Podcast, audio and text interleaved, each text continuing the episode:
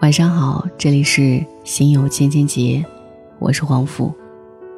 可以在微信公众号当中搜索“黄甫”，每天晚上我都会用一段声音来陪你入睡。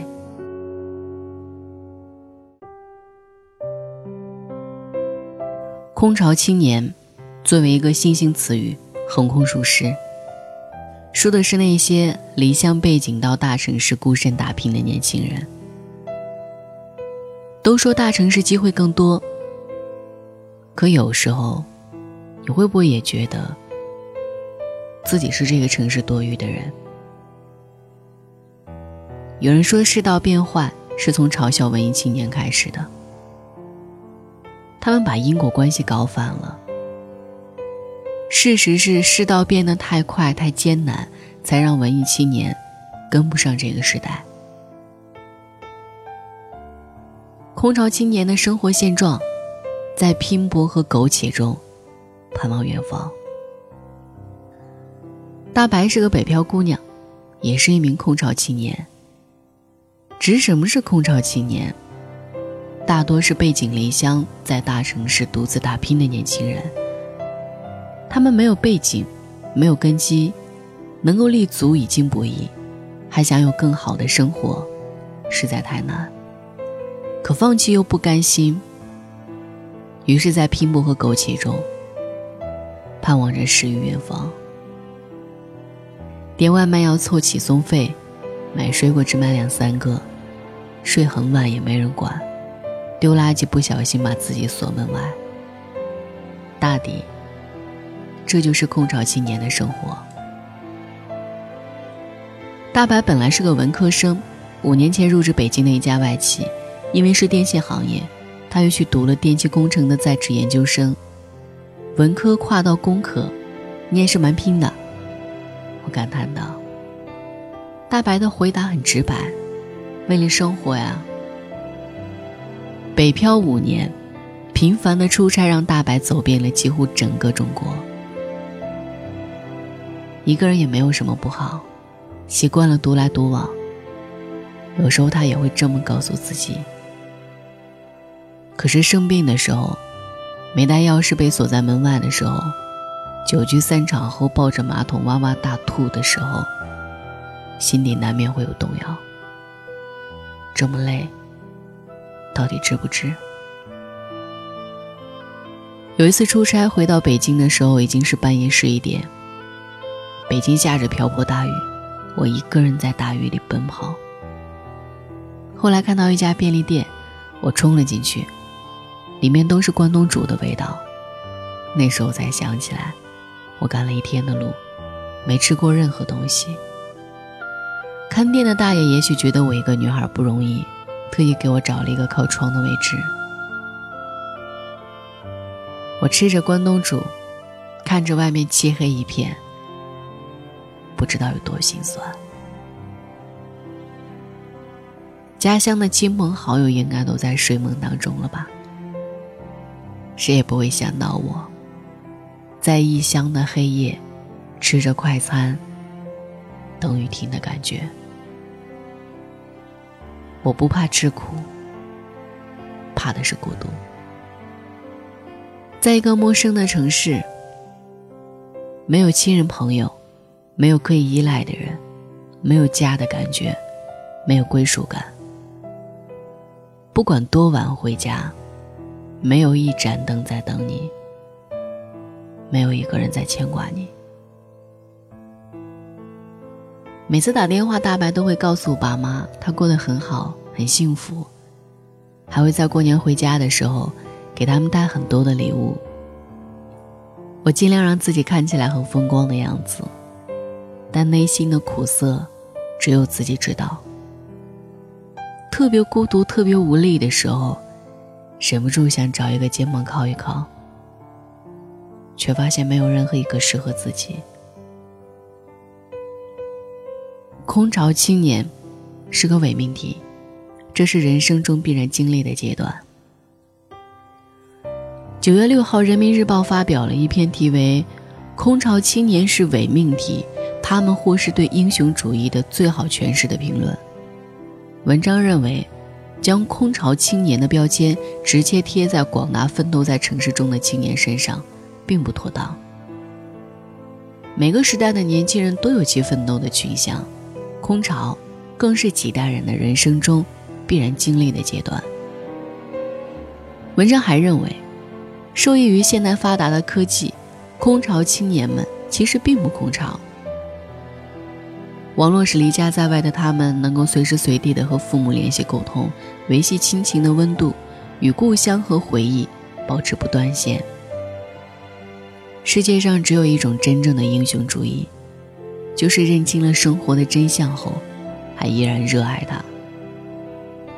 作者援引了罗曼·罗兰的这句话，进而表示，在孤单、寂寞和失落中拼搏，是对英雄主义最好的诠释。只是没有数据和结论，缺乏依据，强行灌输鸡汤，更是一种高高在上。空巢青年这样的网络标签，或许有媒体跟风和以偏概全的一面。根据新华网援引的一项数据，国内二十岁到三十九岁的独居年轻人数量已接近两千万。光明网援引的另一项调查显示。百分之六十四点三的受访者表示，自己身边的空巢青年多，缺乏感情寄托；百分之五十七点九和居住条件差，百分之五十七点八，被认为是他们面临的两大困境。网络再发达，也替代不了面对面的温情。站在岸上的人，不能体会溺水者的心情。城市越喧嚣，内心越寂寥。孤独的像条狗，和 Siri 做朋友。知乎上有一个如何看待空巢青年的话题，一些知友写下了自己的感受。无人问我粥可温，无人与我立黄昏。孤独的像条狗，但其实连狗都养不起。过年回家。我妈要我留一个我在上海的紧急联系人电话，万一找不到我，可以找那个人。结果我一个名字都想不出来。我和 Siri 成为了好朋友，在沙发上看电视睡着了，醒了发现一切如旧，没人给我盖被子，没人关电视。我在自己的公众号也发起了关于空巢青年的话题，收到了几百条留言。每次打开门，第一件事就是把手机里提前下好的视频打开，哪怕不看，也要制造点声音出来，才不会觉得那么孤独。生病了要一个人来来回回跑医院，完了接着回去上班，也要一个人半夜去买药。没人管你吃了吗，只会问你好了吗。上班太累，下班太孤单，做梦都想养只狗。下班可以陪我遛。可是住公司的公寓里太小，养狗太贵，最后还是选择养了两只小仓鼠，就放在卧室门口。下班没事儿，抱着仓鼠讲话，都能讲半天。还有一条留言，让我印象特别深刻。白天出入高大上的高楼大厦。晚上拖着疲惫的身体，回到了脏乱差的城中村，还遭遇过三次漏水。第一次漏水是在卫生间的房顶，白天上班，晚上回家才发现家里下雨，就跟水帘洞一样。房东不靠谱，只好自己在网上找了维修工人，又不确定维修工人是不是靠谱，又找了同事帮忙壮胆。第二次漏水。是在卫生间的管道，突然就漏了。当时我正在洗澡，整个人都不好了。可后来还是自己买了管子，照着网上的方法装上了。第三次发大水是因为洗衣机洗衣服的时候突然坏了，水从里面哗哗哗的流出来，已经绝望到放弃治疗。就看着水漫过房间，一动不动地站着，直到水没过地板。可是能怎么办呢？还是得自己收拾。闺蜜对我说：“该找个男朋友了，至少可以跟我一起分担。”我唯有苦笑。看得上的男生不喜欢我，看得上我的我不喜欢。相亲相到快跟父母吵翻天，可依然很迷茫。都说大城市机会更多，可有时候就觉得自己是这个城市多余的人。空巢青年的数量正变得越来越大，这是个无可回避的话题。相比于生活上的拮据，被抛弃的感觉，让他们与繁华的都市背离。孤独的像条狗，和 Siri 做朋友。城市越喧嚣，内心越寂寥。不得不在大城市打拼，马太效应引起的人口迁移。空巢青年的产生源于全国范围内的人口大迁移。而人口大迁移背后真正的原因是强者愈强，弱者愈弱的马太效应。有一篇文章当中曾经指出，城市越发达，资源和机会就会越多，人口就会大量聚集，而人口红利又会反过来推动城市更快的发展。逃离北上广，才是真正的伪命题。因为只有大城市，才能更好的安放年轻人的梦想。故乡的小城市，并非田园牧歌式的舒适安逸，而是盘根错节的裙带关系。那些适应了大城市生活的年轻人，一旦回到家乡，就会发现自己实在无法忍受少得可怜的工作机会和无处不在的人情关系。这也是为什么前几年又出现了逃回北上广的风潮。绝大多数的年轻人。都不会把自己的空巢经历当成一种神圣的使命，而仅仅是为了能过上好一点的生活，不得不在大城市打拼。可是来的人多了，房价自然就高了，竞争也更激烈了，这是一种必然。稀缺资源永远昂贵，且只属于少数人。这是我们这一代年轻人追寻梦想所不得不背负的代价。仓央嘉措有一句诗：“世间安得双全法，不负如来不负卿。”答案是没有。任何一种选择，都有其代价，这才是生活的真相。有的在升起，有的在没落，世道变得太快，太艰难。双十一。阿里巴巴、支付宝大楼彻夜灯火通明，大屏幕上滚动的数字不断的刷新着世界纪录。仅仅是天猫双十一的销售数字就飙升到了一千两百多亿。中国的互联网行业蓬勃发展，移动支付全球第一。与之相应的是，硅谷的华人精英开始了大规模的回流。据一位回国的硅谷精英透露，这两年。硅谷工作的华人工程师几乎每周都会收到来自猎头公司的邮件。开场白常常是这样：“国内互联网发展势头很强劲，机会很多，要不要考虑一下？”可是，即使是硅谷精英回国后，也面临着不少的挑战。资深数据挖掘专家赵鑫向媒体表示：“回国后的工作强度是自己在美国时的至少三倍。”回国最大的感受是，感觉一天不是二十四小时，而是四十八小时、七十二小时。中国的黄金十年已经开启，这是时代的浪潮。互联网、大数据、云计算、人工智能，新兴行业蒸蒸日上。站在潮头之上的人，通过夜以继日的工作去抢占阶层分化的一席之地。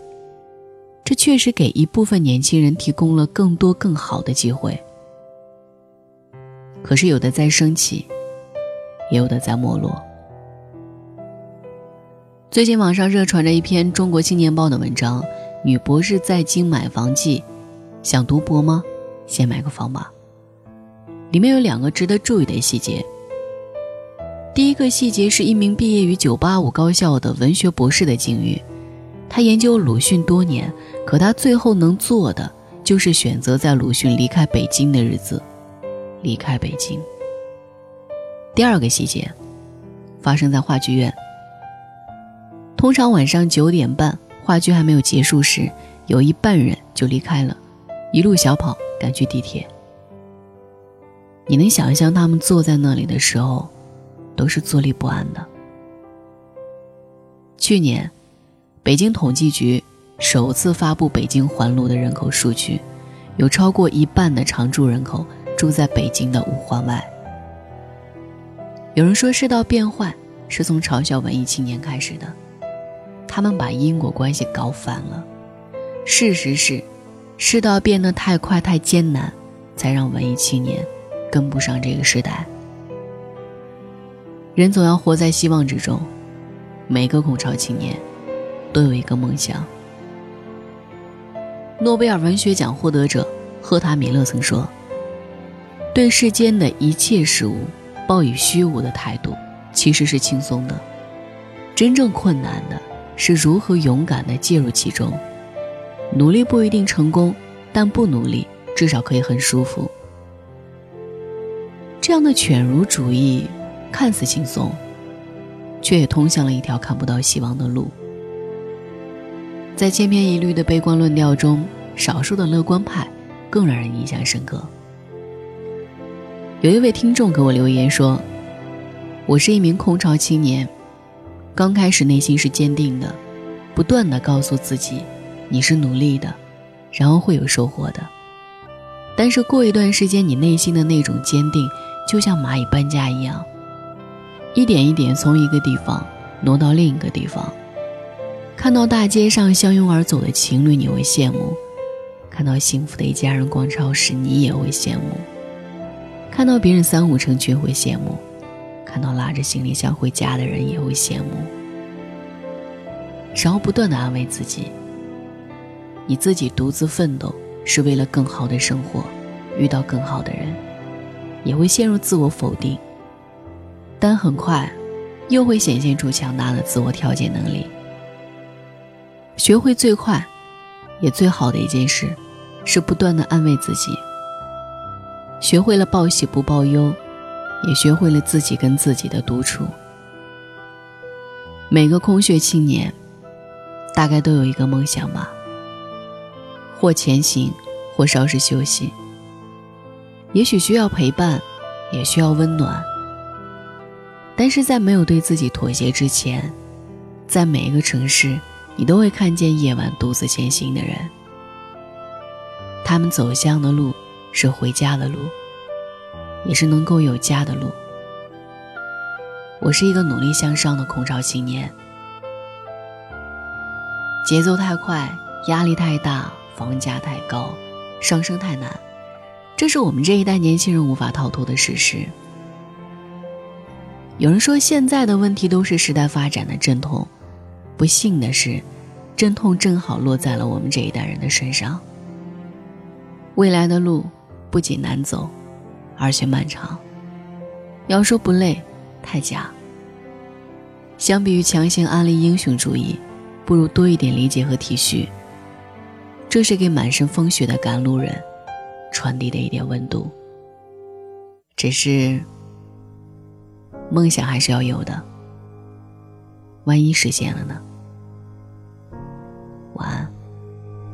？Heavenly Father, I am grateful for your eternal presence. I am learning to be patient and that you are really there. Sometimes I am afraid, and I know that's lacking faith, but I'm beginning to understand that for me you have a plan. Heavenly Father, I am grateful for you sending your Son to die so that I live and for forever.